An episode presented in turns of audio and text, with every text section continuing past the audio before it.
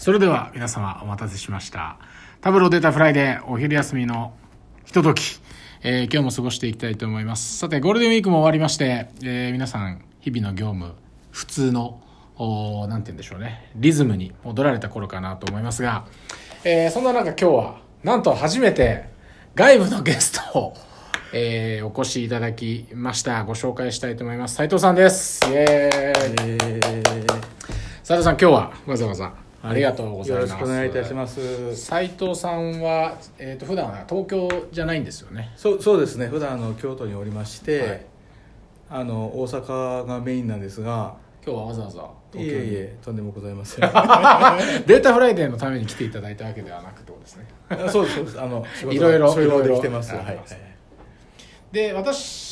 と、まあ、斉藤さんは後からも触れるんですけど、えー前回のタブローカンファレンスニューオーリンズご一緒させていただいたところで、まあ、初めましてだったかなと思いますが、そうですね。まあそこで今はねいろいろこう、まあ、気づきを得ていただいてその話は後でゆっくり伺いたいと思うんですが今はあの会社を始められたと。はい。どんはな会社なんですか、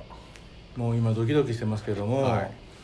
えーっと建設業界を中心に、はいえーデータをデータ化を推進していこうっていう会社です。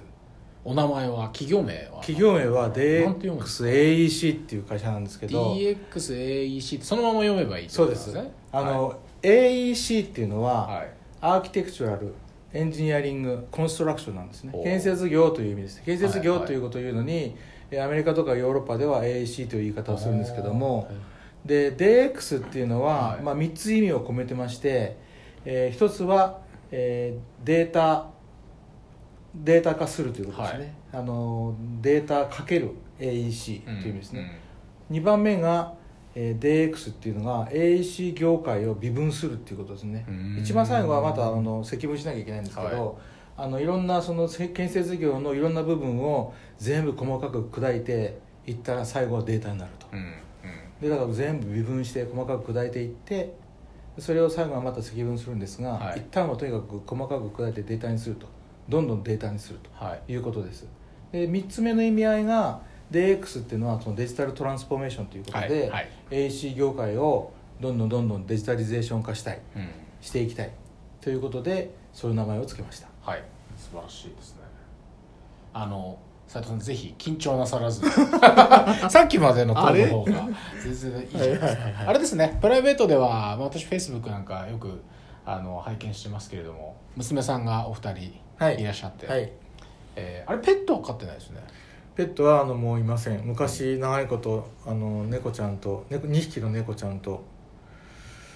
20年ぐらいですかね、はい。20年ぐらい独身の間ずっと。じゃあ犬より猫派ってことなんですね。いやその、まあ、たまたまたまたま猫ちゃんが嵐の日に、アパートの前にえー。捨てられておって、え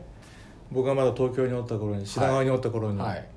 嵐の前の日にドワッとガーッと開けたら猫がいて。えもうそれが出会いで。出会いで。それが関西に行く1か月ぐらい前だったんですよ、はい。で関西に行く前だけ買ってあげようと思ったんだけど、はいはい。もうかわいあ連れて情が移って連れてっちゃった あそうなんですね。そっから20年間猫はいなくな2匹の猫が2匹のおばあちゃん猫いなくなってなるほど。2匹のうるさいお嬢さんが。娘さんたうるさいお嬢さんが。一緒にということですね。で新しく会社の方はまああの先ほどした打ち合わせでは、まあ、非常に今のところ順調かなという そうですね、はい。営業してます、はい。まあ、インスタグラムもねぜひ始めて、あの始められてるみたいな。これあの放送とはい。に合わせてちゃんと各リンクが出ますから聞いていただいてる皆さんの画面には。そうなんですね。はい、なのではい あの斉藤さんのこうはいはい。リンクトインでもやった。お何でしたっけ？やった。インスタグラムでも見てください。見てください。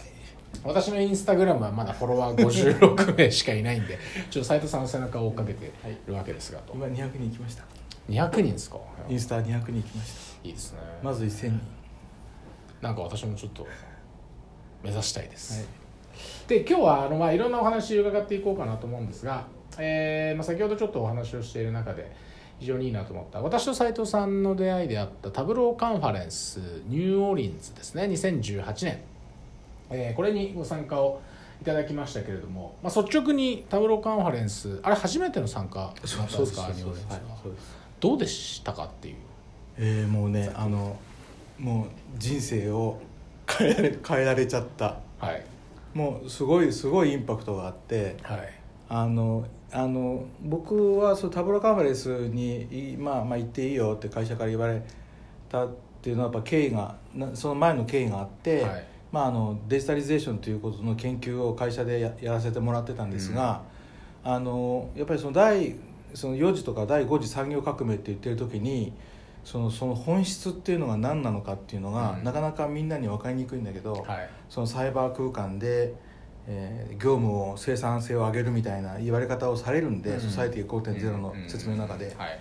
何なのっていうのは分かりにくいんだけどでも TC に出るとあもうデータなんやっていうことが、うん。もうデータがデータをとにかくそのデータとデータと点と点をどんどん一生懸命つないでいくことによって、うん。その人間がやっているそのいろんな行動とか考えていることに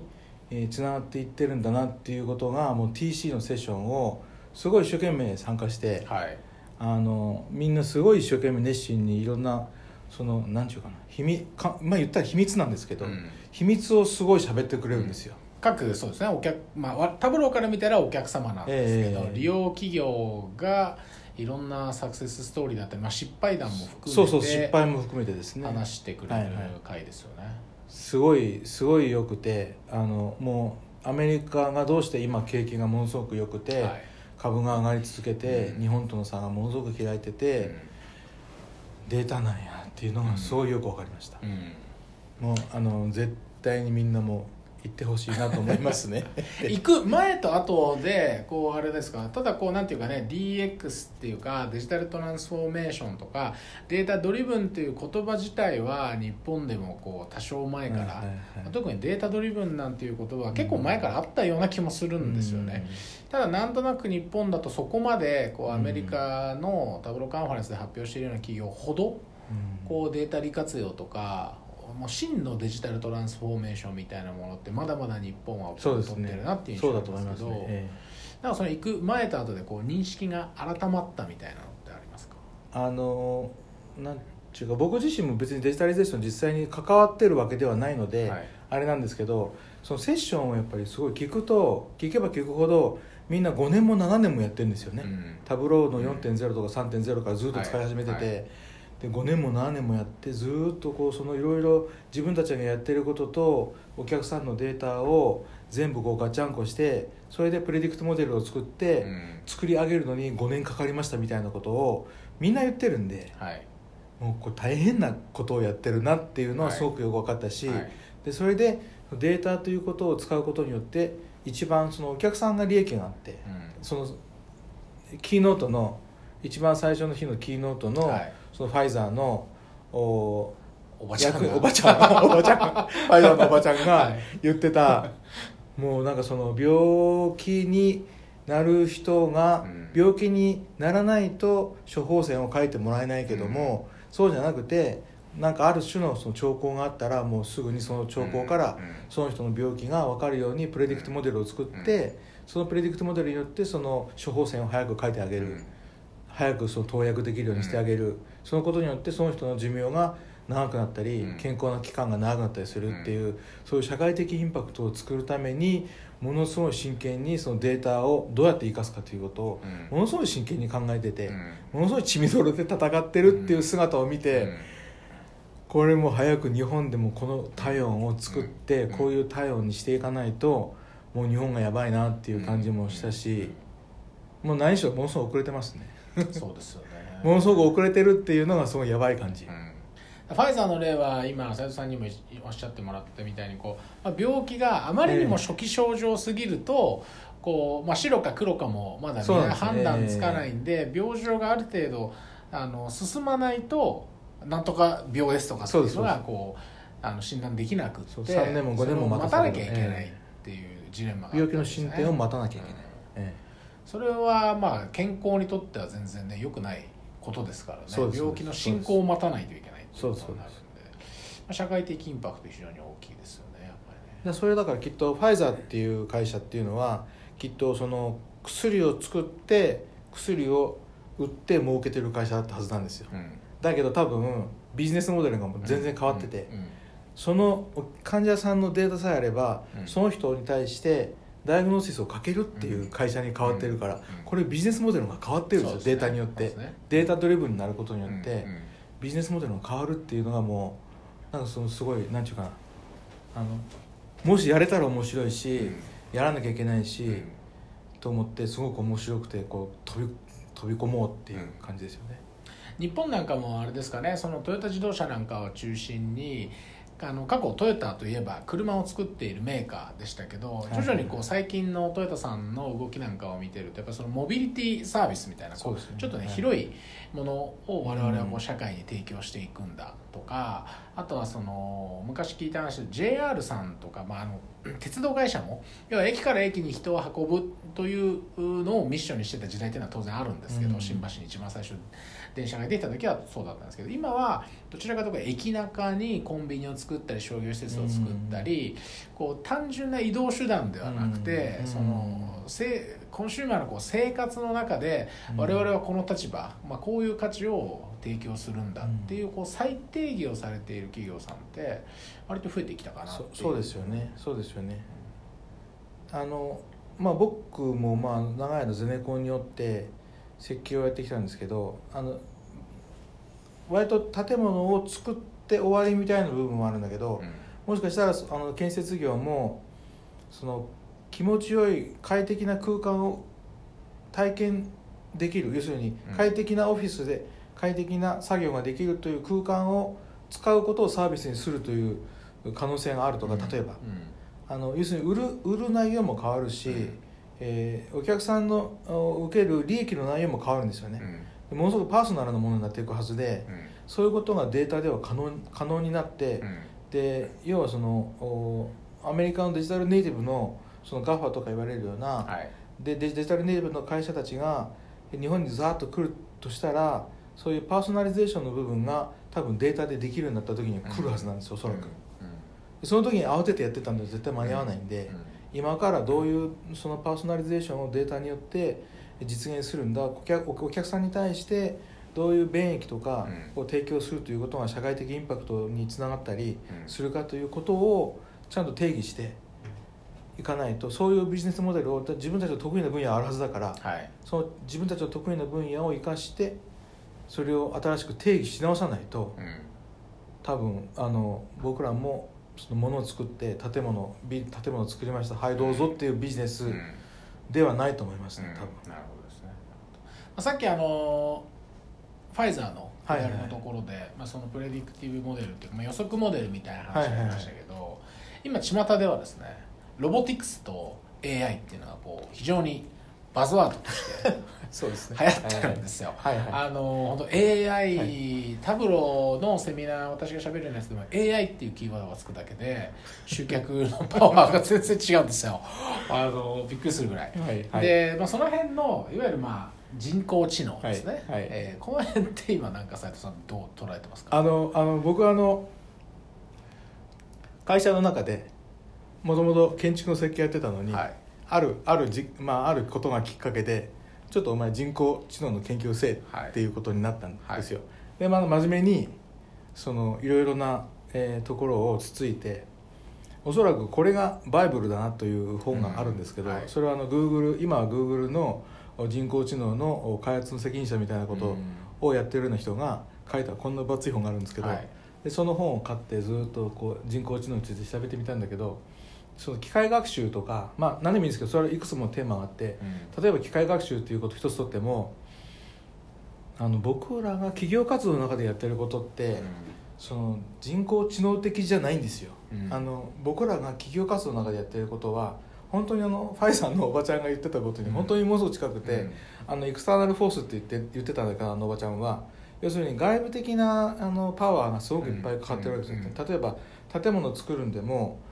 建物の面積はこれだけにしなきゃいけないとかこの場所においては雪が降るからこんなふうにしないとか、こんなふうにその地震が起こるから、うん。その地震に耐えられるようにしなさいとか、あのだ費用はこれだけだから、うん。これだけの費用に収まるようにしなさいっていうとか、そういうものすごいたくさんのルールの中はい。でやってるわけです、はい。だからやっぱりいろいろ人工知能を研究して分かったことは、人工知能はやっぱゲームとかを再現するうのには向いてるし、うん。確率のあるものを再現するのには向いてるけど、うん。企業活動みたいにうん。エクスターナルフォースがたくさんあるっていううん。中では、うん。そのルールベースの中でどういうシミュレーションが可能かということをデータを使ってやることの方が、えー企業活動が持っている問題をおうまく解決できるというふうに、うん。まあうん。あの半年ぐらい僕、うなんか割と自由にやらせてもらって、はい。人工知能の研究してみて結論としてあの人工知能は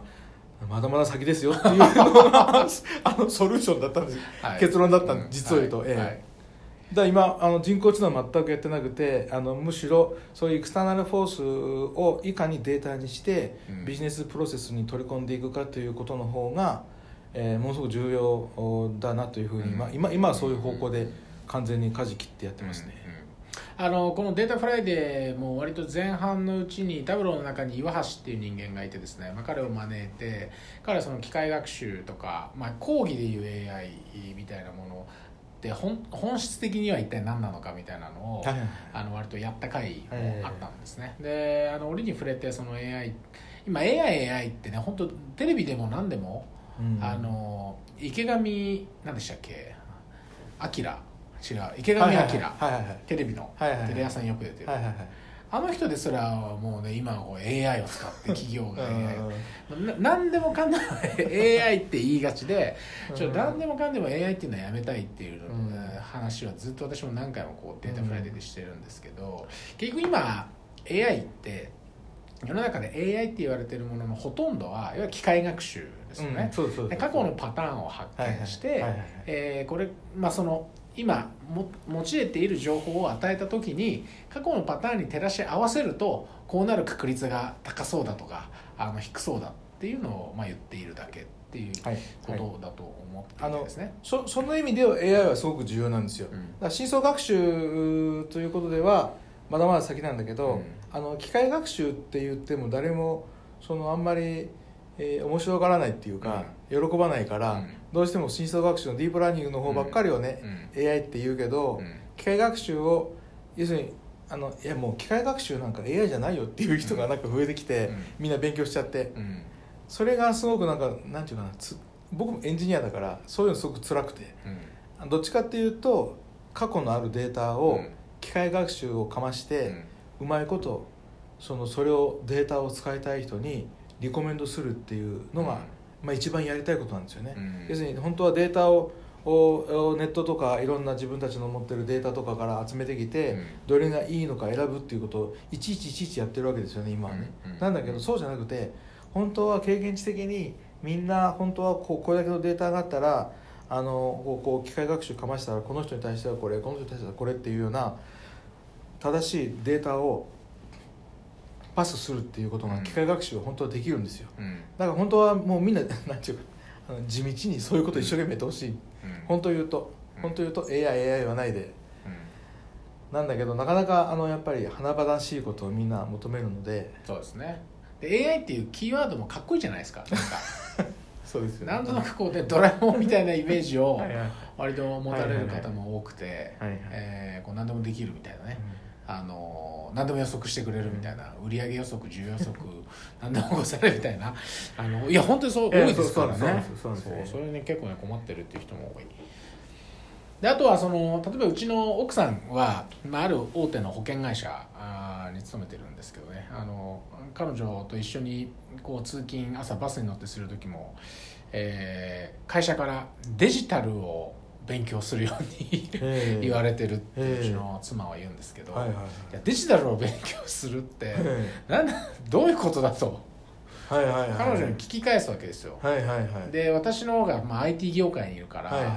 はい。いやデジタル詳しいでしょと、ええデジタルについてちょっと教えてって言うんですけど斉藤さんだったら何て答えます？いや僕ねそれはすごい言いたいこといっぱいありますよ、はい。僕この間あの会社を辞めたので、はい。かすごく落ち度があってはい。会社を辞めたら前入ってた団体生命保険が入れなくなったんですよ。生命保険入ってるのが俺はい。ってなってすごい焦って、はい。きなり保険買いに行ったんですよ、はい。で S, S 生命はい。の保険を買いに行ったんですけど、今もう S 生命はものすごいデジタリゼーションが進んでてほもうハンコも押さないし全部全部データですよ全部データ。だから申し込み書みたいなものもないし。申し込み書なんてなんか全然紙紙は本当にそのルール上、えっと、お客さんの確認を取るために、うん。この紙をお客さんにどうしても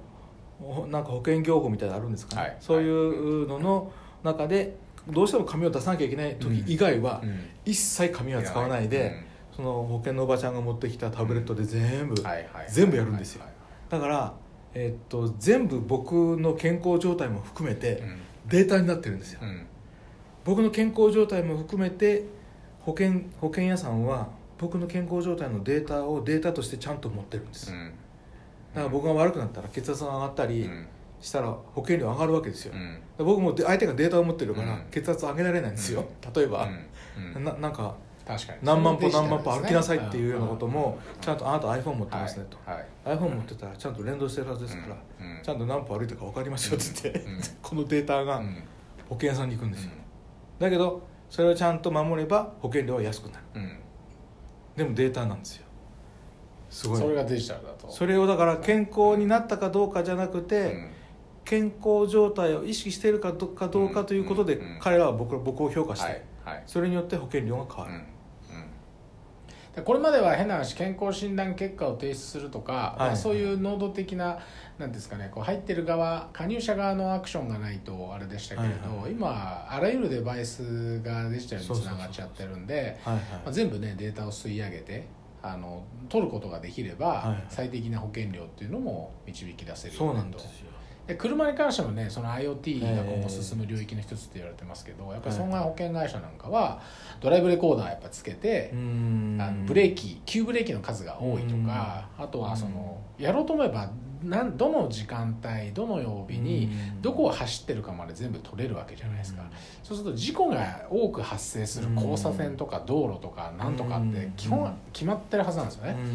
でそうするとこの人が事故に遭う確率っていうのもうん。計算上求められてこういう乗り方のパターンであれば保険料はここまで安くしてもうん。保険会社としては大丈夫とかうん。ここまで上げた方がいいとかまあそういうのも多分ね出てくるでしょうね。結局でもやっぱりそれってさっき僕が言ってたパーソナリゼーションなんですよねやっぱりね、やっぱりちゃんとしたものの考え方から考えると要するにおそのその自分の健康状態を無意識しないでタバコを吸ってお酒を飲んでる人と、うん。自分の健康状態を考えて、うん。炭水化物の摂取量を減らしてお酒の摂取量も減らしてる人とその年齢とかが同じだから保険料が同じっていうのは全然アンフェアで、うんそれをちゃんと定量的にちゃんとデータを取って、フェアネスの方に持っていこうとしてるんですね、おそらく。うん。だからそれはすごくなんていうかなデデータ本来のあるべき姿にちゃんとなってる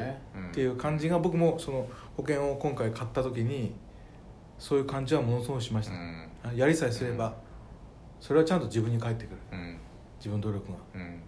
まあ、同じ給料もらってるのにねタバコ吸う人とタバコ吸わない人だと タバコ吸ってる人の方が1日ご累計したらタバコ休憩で40分も50分も仕事して,、そうですよねしてねえのに同じ給料かみたいな、うんまあそういうのも、ね、昔から言われてたところはありますしね。そうですよね。うん、いや本当デジタル、まあ、デジタルにえーなってきたなって世の中はって思いつつもそうですね。そのうちの奥さんに面と向かってデジタルについて教えてほしいって言われると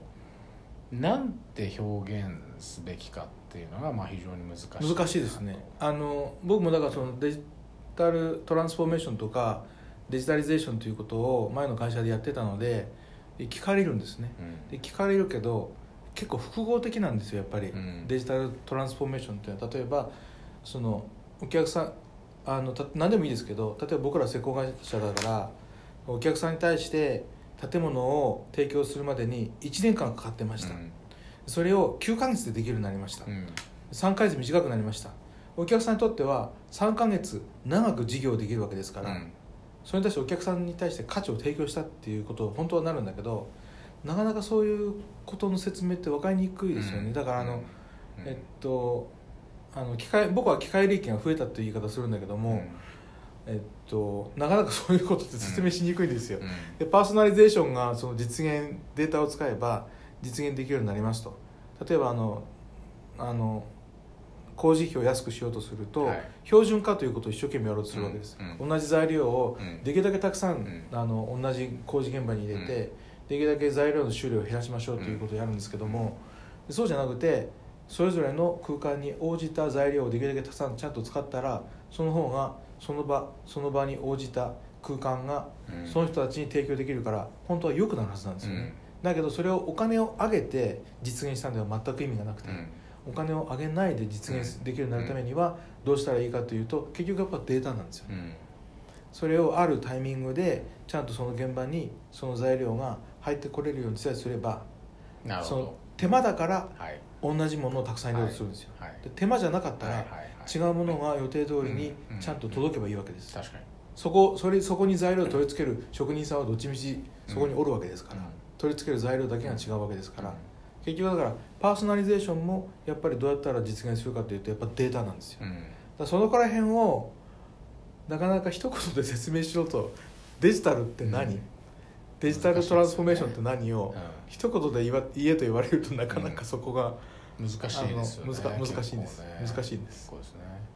でその、まあ、TC に話を戻すと1万7000人前回ニューオーリンズなんかはいは全体でですねあの、まあ、来ていただいたとはいいうのがありましたけど、私の斉藤さんもニューオーリンズ行きましたが日本からの参加者は大体今100名ぐらいしかいませんでしたと、まあ、1万7000分の100なんですね。170人に1人しかやばい。日本人がいない。やばいやばい。まあ、ニューオーリンズという、えー距離をはい日本から遠いよねというのは差し引いてもですねやっぱりちょっとその今ね世界第3位の経済大国日本としてはちょっとここの勢いはちょっと不安ですよね、ですね。ものすごいめっちゃ不安です。ぼ僕たちは大丈夫ですけど僕たちの子供が もう国国がなくなってるかもしれないあれでもだからその斉藤さんはこう参加されてええ非常にこう良かったわけじゃないですか、はいニューオーリンズの経験が非常にねこうものすごく良かったです。会社をねあの立ち上げようっていうひょっとしたらきっかけの一つにもなったぐらいのますなってますねなってますものだったとした時に今からまあ行こうかなとかあの行きたいんだけど上司をこううまく説得できないみたいな人にアドバイスできるとしたら何かありますか？それはあの僕が今一生懸命やってることですけど、まあ、ブログを書いてはい一生懸命その今、まあ、僕もその最初 AI だ AI だってやっててででいや AI じゃないなって分かって、うん。じゃあ今そのインダストリー4.0って言われてる産業革命って一体何なのっていうのを一生懸命研究して、はい。で産業革命インダストリー4.0っていうことの産業革命って、データのことなんだっていうふうにもう要するに何て言うかな100%これデータのことやってんだっていう、うん。要するにデータで全部つないでいくことがうん。今の今回の産業革命なんだと。はい。今回の産業革命今までの産業革命って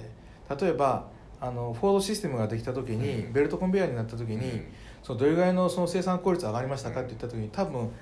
あの僕もなんか試算したことあるんですけど8倍とかそのぐらいのオーダーなんですよ、うん。はい。大体。で例えばあの